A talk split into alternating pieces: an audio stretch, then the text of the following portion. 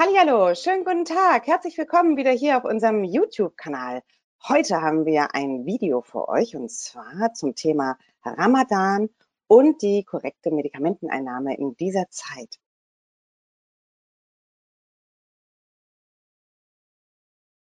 Ich bin die Hedda Loof und bin die Assistentin der Geschäftsführung, bin aber nicht alleine hier im Video, wie ihr seht, ähm, sondern habe meine ganz, ganz tollen Kollegen dabei, die Antje Behrendt und die Meltem Gülsen, die beide so ein bisschen erzählen, jeweils irgendwie aus ihrem Bereich Ramadan. Das macht nämlich die Meltem gerade. Das heißt, sie wird uns gleich so ein bisschen was erzählen, wie sie das gerade alles erlebt. Und Antje, die so ein bisschen von der anderen Seite kommt und sagt, Mensch, was ist denn eigentlich in der Zeit mit den Medikamenten? Kann man die einnehmen? Darf man die einnehmen? Was mache ich denn überhaupt, wenn ich irgendwie ständig Medikamente einnehmen muss? Geht das überhaupt, wenn ich faste? Genau das wollen wir heute ein bisschen unter die Lupe nehmen. Ähm, ihr Lieben, wollt ihr euch irgendwie kurz vorstellen? Ihr sitzt ja, ähm, wie ihr mal wieder gesehen habt, nicht in unserer Remise, sondern wir sind hier wieder in unserem Home-Studio. Und ähm, genau, ihr beide seid ähm, bei uns im Büro und äh, sitzt zusammen am Bildschirm. Antje Meltem, hallo und herzlich willkommen. Ja, ich bin die Meltem aus der Medias Apotheke aus dem Orientburger Tor. Bin seit 2019 mit dabei und erzähle euch heute über Ramadan, wie es so richtig abläuft. Super, Dankeschön. Ja, und ich bin Antje Behrendt. Ich bin schon länger in der Medias Apotheke oder früher Berlin Apotheke ähm, als Apothekerin und Ernährungsberaterin. Deswegen bin ich heute auch dabei, dass wir auch so ein bisschen darüber sprechen können, was eigentlich im Körper passiert, ähm, wenn man so lange nichts isst. Und genau was im Körper passiert, wenn man so lange nichts isst. Das ist eigentlich irgendwie ein ganz guter Einstieg, um genau dich, Meltem, irgendwie zu fragen, was denn irgendwie bei dir passiert. Irgendwie. Du ähm, bist irgendwie gerade dabei, du fastest irgendwie jeden Tag von Sonnenaufgang bis Sonnenuntergang. Ähm, das heißt, du darfst nichts essen und nichts trinken, richtig? Genau. Und wie geht also, dir dabei? Äh, ich fühle mich ganz gut. Ähm, also am Morgen natürlich merkt man das nicht so. Gegen Abend wird es dann halt ein bisschen schwerer, natürlich. Ähm, es ist dann einfach so, dass man halt morgens, äh, also bevor Sonnenaufgang ist, dass man dann halt nachts nochmal aufsteht. Das ist quasi der Frühstück, den man dann macht. Und man isst dann halt äh, was, halt auch wirklich was Leichtes, auch nicht halt was Fettiges, auch nicht zu salzig. Also man sollte schon darauf aufpassen, was man isst. Es sollte halt auch sehr proteinhaltiges sein, so wie Milch und ähm, man kann auch ein gekochtes Ei essen, was dann auch wirklich ganz gut ist. Und ähm, so einen Tee trinken, vielleicht auch nicht einen schwarzen Tee, sondern so einen Kräutertee, dass man dann halt sich wohler fühlt im Körper. Das ist dann quasi der Frühstück und dann isst man bis Sonnenuntergang gar nichts mehr, also auch wirklich nichts essen, nichts trinken, einfach nichts in den Mund nehmen, so wie wir jetzt die Zeit haben mit Corona, wo wir eine Maske dran haben und einfach nichts in den Mund reingeht. Das ist dann einfach so. Das wird dann halt 30 Tage dann gemacht und nach den 30 Tagen haben wir dann auch drei Tage unser Ramadan-Fest. Das wird dann halt gefeiert. Toll.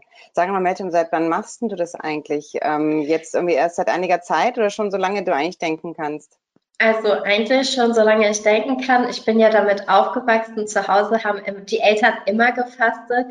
Soweit ich mich erinnern kann, war es so in der dritten Klasse, dass es dann halt nur mit Wochenende angefangen hat dass ich mhm. dann zu Hause am Wochenende gefastet habe. In der Woche war ich natürlich in der Schule und äh, das hat dann nicht so richtig funktioniert, weil man dann halt eigentlich noch ein Kind ist. Mhm. Und äh, ja, und mit der Zeit hat sich das dann halt gesteigert, dass man auch äh, schon in der Woche einmal oder zweimal gefastet hat. Und nach einer Zeit war es dann so, dass man so richtig im Rhythmus drin war und dass man dann halt die 30 Tage auch durchgefastet hat.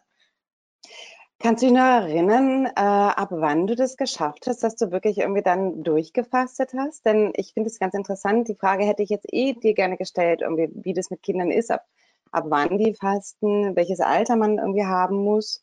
Kannst du dich daran erinnern, wann das du dann, wann das dann wirklich die 30 Tage durchgehalten hast? Wie alt du Also ich glaube, so ab 16, ab 16 hat es dann so richtig angefangen, dass ich dann auch durchgefastet habe. Davor mhm. war es halt schwierig, ne? Das Denken von einem Kind ist ja noch mal ein bisschen anders und ähm, man geht ja auch in die Schule und man hatte auch Mitschüler und hatte Sportunterricht. Das war dann halt alles nicht so einfach. Mhm. Und äh, wenn man halt ein bisschen erwachsener wird, äh, dann funktioniert das auch. Es ist ja auch so, dass ähm, halt menstruierende, schwangere, stillende, chronisch erkrankte Kinder, die noch nicht in der Pubertät sind, dürfen ja alle noch nicht fasten. Und mhm. es dürfen wirklich auch nur die fasten, die wirklich in der Lage sind, äh, die das auch machen können. Mhm, okay. Ähm, da fällt mir gerade irgendwie ganz kurz ein, muss man irgendwie vorher irgendwie dann kurz irgendwie sich ärztlich untersuchen lassen, um zu sehen, irgendwie, dass man das, ähm, dass man eben körperlich irgendwie gesund ist, irgendwie, dass man die Zeit auch durchsteht?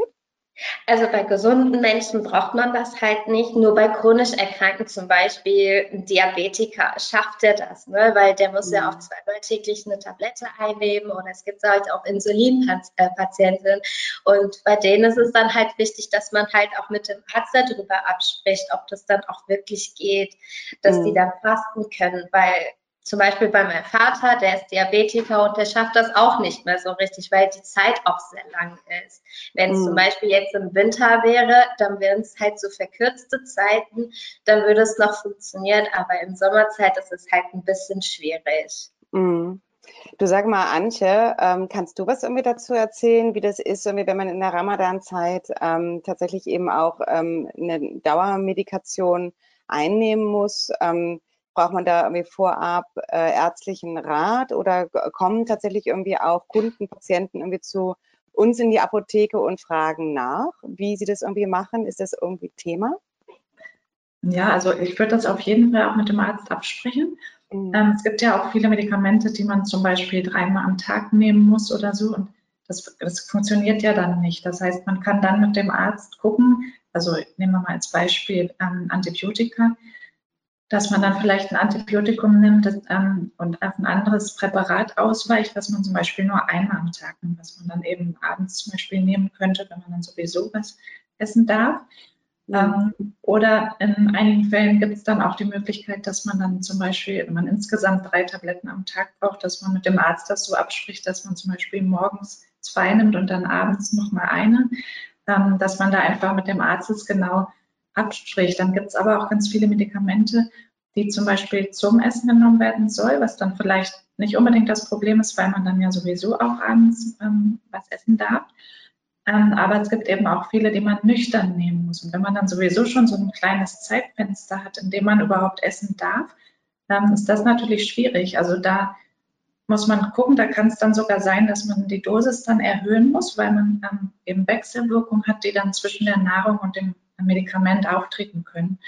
Und mhm. da müsste man mit dem Arzt nochmal genau gucken, ob man das eventuell neu einstellen muss oder ob man irgendeine Lösung findet, dass man es trotzdem nüchtern nehmen kann. Also nüchtern wäre in dem Fall mindestens eine halbe Stunde vorm Essen. Das heißt, man könnte natürlich auch mhm. sagen, dann ähm, wartet man eben, bis die Sonnenuntergang ist, nimmt sofort sein Medikament und ähm, darf dann was essen oder ja, morgens ähm, ist auch schwierig. Ähm, bei den ähm, Schilddrüsenhormonen ist auch nochmal so ein ähm, Sondermedikament. Das soll man ja eigentlich direkt nach dem Aufstehen nehmen und ungefähr eine halbe Stunde oder Stunde vor dem Frühstück. Und wenn man das immer zu einer ganz bestimmten Zeit genommen hat und auch immer ungefähr den gleichen Abstand hatte zum Frühstück, ähm, muss man eben gucken, äh, wie man das dann einhalten kann, weil man dann ja viel früher dann schon Frühstück isst sozusagen. Ähm, und dass man dann eben trotzdem noch diesen Abstand einhält oder auch dann wieder mit dem Arzt guckt, ob man eventuell die Dosis dann erhöhen kann, damit man sich nicht noch eine halbe Stunde früher den Wecker stellen muss und eben dann ähm, einfach eine höhere Dosis nimmt und in Kauf nimmt, dass es dann eventuell eine größere Wechselwirkung mit der Nahrung gibt. Mm, okay. Gar nicht so ganz einfach. Ne? Sag mal, Meltem, wie ist denn das bei dir, wenn du jetzt äh, in der Apotheke bist und arbeitest? Fällt dir das Arbeiten in der Zeit schwerer, weil du ähm, einfach nicht so viel Energie hast, ähm, da dir das Essen ja einfach fehlt tagsüber? Merkst du da einen Unterschied? Also auf jeden Fall merkt man da schon einen Unterschied, aber ich persönlich finde das dann richtig gut, dass ich dann halt arbeite, weil während ich am Arbeiten bin, denke ich gar nicht daran und die Zeit geht auch schneller vorbei. Und irgendwie habe ich das Gefühl, während der Ramadanzeit, wenn man in Bewegung bleibt, dann fühlt man sich halt viel fitter, als wenn man den ganzen Tag zu Hause bleiben würde, im Bett liegen würde. Erstens fühlt man sich richtig schlapp und zweitens fühlt man sich müde und dann hat man wirklich Kreislaufprobleme. Mhm. Und äh, und wenn man in Bewegung ist, dann hat man das alles nicht. Man fühlt sich halt auch im Körper viel wohler. Mhm. Und es ist dann viel einfacher. Glaube also ich. mir macht das Arbeiten gar nicht so schwer. Ach, cool, sehr gut. Du sag mal, wie ist das, wenn die dann, wenn die Kollegen dann in die Mittagspause gehen, ähm, denkst du dann so, ah, Mist, oh, würde ich jetzt gerne doch irgendwie äh, mitlaufen oder sagst du, nein, das halte ich jetzt durch, ich mache das nicht. Also äh, ich weiß nicht, aber irgendwie ist es gar nicht so schwierig, weil man einfach in diesem Rhythmus drin ist. Man weiß, dass man das nicht darf. Und äh, der Körper stellt sich dann direkt auch schon ein, finde ich. Und äh, deswegen hat man auch nicht direkt diesen Hungergefühl oder diesen Durstgefühl. Und was ich dann halt in der Pause mache, ist, dass ich mich dann kurz in den Konferenzraum verziehe. Da haben wir ein kleines Sofa, wo ich mich dann kurz hinlegen kann. Und die halbe Stunde, halbe Stunde ruht man sich dann aus und das reicht mir dann völlig aus. Super. Also das heißt, du bist echt gerade so ein richtiges äh, mentales Powerkind, weil, weil du, weil du, ja, weil du richtig, du, du, du wirkst irgendwie auch so richtig gestärkt irgendwie jetzt gerade irgendwie in der Zeit, habe ich so den ja, Eindruck, oder? Genau, genau, das ist mental, mental voll gut drauf. Genau. Sag mal, ähm, Antje, wenn das so ist, ist es dann nicht irgendwie was, irgendwie was vielleicht der eine oder andere durchaus machen will, weil er vielleicht sagt, irgendwie durch Fasten nehme ich ab? Ist das nicht dann ähm, tatsächlich irgendwie auch was, was, was man anderen ähm, so vorschlagen könnte? ja, auf jeden Fall. Im Prinzip ist das ja ein bisschen wie dieser aktuelle Trend des Intervallfastens, wo man einfach eine längere Esspause macht und dem Körper einfach mal die Möglichkeit gibt, zu regenerieren und ähm, auch äh, keinen Insulinanstieg hat. Und Insulin ist ja ähm, so ein bisschen wie so eine Stoffwechselbremse. Das heißt, in der Zeit kann zum Beispiel kein Fett verbrannt werden. Ähm, wir kommen schnell wieder in so Hungerlöcher rein und ähm, haben starken Heißhunger, was aber reduziert wird, wenn man eben den Insulinspiegel einfach mal ein bisschen kontrolliert und auch über eine längere Zeit einfach mal kein Insulin ausschüttet. Deswegen, das hat einen sehr positiven Effekt und was jetzt auch ähm, wissenschaftlich schon vor ein paar Jahren rausgefunden wurde, ist, dass da auch noch so ein ganz interessanter Vorgang in den Zellen noch passiert. Das nennt man Autophagie. Da wurde sogar ein Nobelpreis für verliehen. Und das ist wie so eine ähm, Wiederverwertung von ähm, abgestorbenen Zellbestandteilen sozusagen. Also manches wird dann einfach abtransportiert. Das ist wie eine Müllabfuhr in den Zellen. Es geht ja immer mal irgendwas, ist dann nicht mehr intakt. Und dann, ähm, wenn wir eben immer wieder Nahrung zuführen, dann bleibt das, dieser Abfall sozusagen einfach drin in den Zellen liegen. Und für uns wirkt sich das aber positiv aus, wenn man einfach mal nichts isst für eine längere Zeit. So, ähm, mindestens zwölf Stunden sollten das sein. Und ab dann fängt dieser Vorgang der Autophagie an, in dem dann eben diese Zellbestandteile entweder wiederverwendet werden, zum Beispiel Proteine oder die Bausteine der Proteine werden dann wieder verwertet und andere werden eben dann ähm, ja, abtransportiert.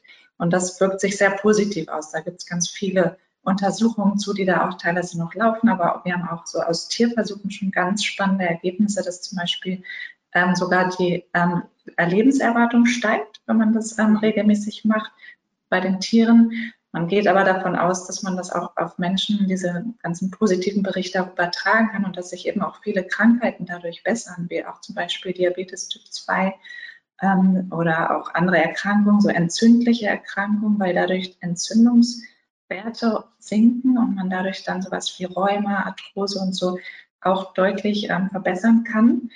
Ähm, da gibt es ganz spannende, also bei sehr, sehr vielen Erkrankungen ganz spannende Ergebnisse, ähm, bei denen es sich wirklich lohnt, das zu machen und nebenbei natürlich auch noch zum Abnehmen. Ne? Wenn, wenn man dann in diesen Phasen, in denen man essen darf, noch ein bisschen darauf achtet, dass man nicht zu viel einfache Kohlenhydrate isst, die dann schnell zu Fett umgewandelt werden können, sondern wirklich darauf aufpasst, was Meltem auch schon sagte, dass man eben eiweißreich isst, nährstoffreich, also viel auch Gemüse und ähm, gesunde Sachen, dann ähm, ist es in der Regel so, dass man damit auch abnimmt. Ja. Mhm, okay, ähm, super interessant. wenn du, wann ist Ramadan zu Ende? Ihr habt jetzt irgendwie vor einer Woche angefangen, richtig? Genau, genau. Heute ist der siebte Tag. Heute ist der siebte Tag. Das genau. heißt, du hast noch, du hast noch äh, 23 Tage vor dir. Genau. Ähm, dadurch, dass du es ja äh, schon irgendwie Jahr für Jahr irgendwie machst, gibt es irgendwas, wo du sagst, wenn der 30. Tag angebrochen ist und abends die Sonne untergegangen ist, dann esse ich als allererstes irgendwas Besonderes, irgendwas, wo du sagst, da habe ich richtig Hunger drauf. Da freue ich mich jetzt schon drauf, wenn ich das dann wieder essen darf. Gibt es irgendwas? Also es ist ja so, eigentlich darf man ja abends an einfach schon alles essen, nur ähm, irgendwie ist bei mir nicht das Essen, sondern mehr das Trinken. Ich freue mich dann immer auf Trinken, dass ich dann wirklich halt Wasser, Wasser, Wasser trinken darf und äh, meistens habe ich dann so Lust auf was Süßes, was man dann auch so richtig süß essen kann, wie zum Beispiel Baklava. Ne? Bei den Türken ist es dann immer so Standard, aber halt während der Ramadan-Zeit ist das ein bisschen schwierig, weil es ja wirklich aus Zuckersirup besteht. Und wenn man das dann isst, dann hat man halt tagsüber wirklich dann Durst und deswegen sollte man das auch weglassen. Aber ich freue mich dann immer auf so richtig, richtig Süßes und auf Trinken. Ah, das, ich kann es total nachvollziehen. Total du sag mal, Antje, jetzt nochmal irgendwie aus der Ernährungssicht, wie ist denn das, wenn man dann ähm, Ramadan sozusagen beendet? Was kann man tun, um diesen Heißhunger irgendwie so ein bisschen irgendwie einzuhalten, dass man dann nicht irgendwie sich wirklich gleich nur auf Zucker und Weißmehl und so stürzt? Hast du da irgendeinen Tipp? Ähm, was man da mhm. tun kann? Also so wie ich das mitbekomme, aber auch von Ernährungskunden, die eben auch ähm, Ramadan durchführen, die sagen manchmal, dass es eher das Problem ist, so in den ersten Tagen des Ramadans, dass man dann eben nachts einen ganz starken Heißhunger auf Süßes und Fettiges hat, was auch ähm, ganz natürlich ist, weil wir einfach so gesteuert sind, dass wenn wir länger nichts zu essen bekommen, dass wir dann intuitiv eher das nehmen, was halt viele Kalorien hat, was uns schnell Energie liefert. Und das sind halt die Sachen, die viel Zucker und Fett enthalten.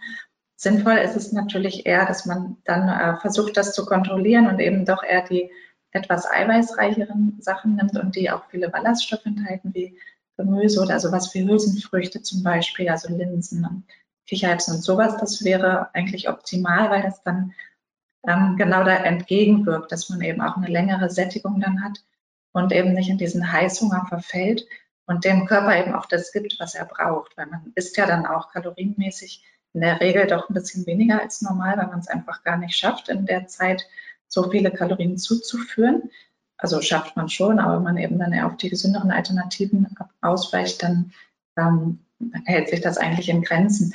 Und was ich halt immer höre, um nochmal auf deine Frage zurückzukommen, ist, dass das danach tatsächlich gar nicht so ein Problem ist. Und das ähm, ist wahrscheinlich auch wirklich damit erklärbar, dass sich die Hormone eben ein bisschen umstellen, dass man dann den Insulinstoffwechsel ein bisschen runterfährt und dadurch eben nicht so stark in diesen Heißhunger danach verfällt. Also man Viele sagen sogar, dass sie das dann noch ein bisschen weitermachen, dann eher so ein bisschen so wie Intervallfasten zum Beispiel, dass sie dann auch mal längere Esspausen machen, aber dann eben auch wieder am Tag trinken dürfen und, und auch das Zeitfenster vielleicht anders wählen, dass sie dann doch am Tag essen und dann eben diese äh, Nachtphase dann auch nutzen für das äh, Fasten. Genau. Hm. Okay. Meltem, sag mal, die ähm, ändern sich irgendwie deine Geschmacksnerven? Hast du irgendwie das Gefühl, irgendwie, dass du Essen irgendwie anders schmeckst, irgendwie, wenn du abends irgendwie dann was zu dir nimmst? Ist das Gefühl so, boah, also das, das, die, die Milch schmeckt irgendwie noch intensiver oder das Ei ist köstlich oder irgendwie so. Magst du da irgendwas? Auf jeden Fall. Also abends schmeckt das Essen komplett anders, habe ich das Gefühl. Es schmeckt einfach, wie du es schon sagtest, viel intensiver, viel leckerer. Man schmeckt einfach alles raus. Oh, ich kann mir das so gut vorstellen. Total. Klasse. Ähm, ja, ich weiß jetzt irgendwie, wir hatten irgendwie vorab abgesprochen, dass die Meltem ganz gerne irgendwie noch ein bisschen was auf Türkisch erzählen möchte. Denn wir hoffen ein bisschen irgendwie, dass wir mit diesem Video auch ähm, ja, Viewer irgendwie abholen auf unserem Kanal, die Türkisch sprechen und wir einfach der Meinung sind irgendwie, das würde einfach wahnsinnig gut jetzt hier in dieses Video passen. Daher feuerfrei für dich, Meltem. Oh, Dankeschön. Also, da fange ich doch mal an. Ee, merhabalar. Öncelikle hayırlı Ramazanlar diliyorum herkese. Hmm, inşallah çok güzel bir dönem geçiriyorsunuzdur. Korona zamanından tabii ki her şey daha bir zor oluyor. Ee, buluşmalar, iftar yemekleri, akşamları fazla olmuyor. Ama olsun. Ee, inşallah çok güzel bir dönem geçiriyorsunuzdur yine de. Zaten çok kısa tutacağım fazla bir şey demeyeceğim. Sadece e, önemli olan e, sahurunuzu gerçekten ihmal etmeyin. E, çünkü onu kahvaltı niyetine yapıyorsunuz ve gerçekten protein e, içerikli yemekler yiyin. Mesela yumurta kaynatın, yumurta pişirin. Tabii ki ne de az yağlı ve çok az baharatlı bir şekilde yapın bunu. Ee, önemli olan süt, ayran, yaz döneminde çok güzel giden bir içecek. Çay yerine daha çok bitki çayı e, tercih edin. Onu da şekersiz bir şekilde içmeye çalışın.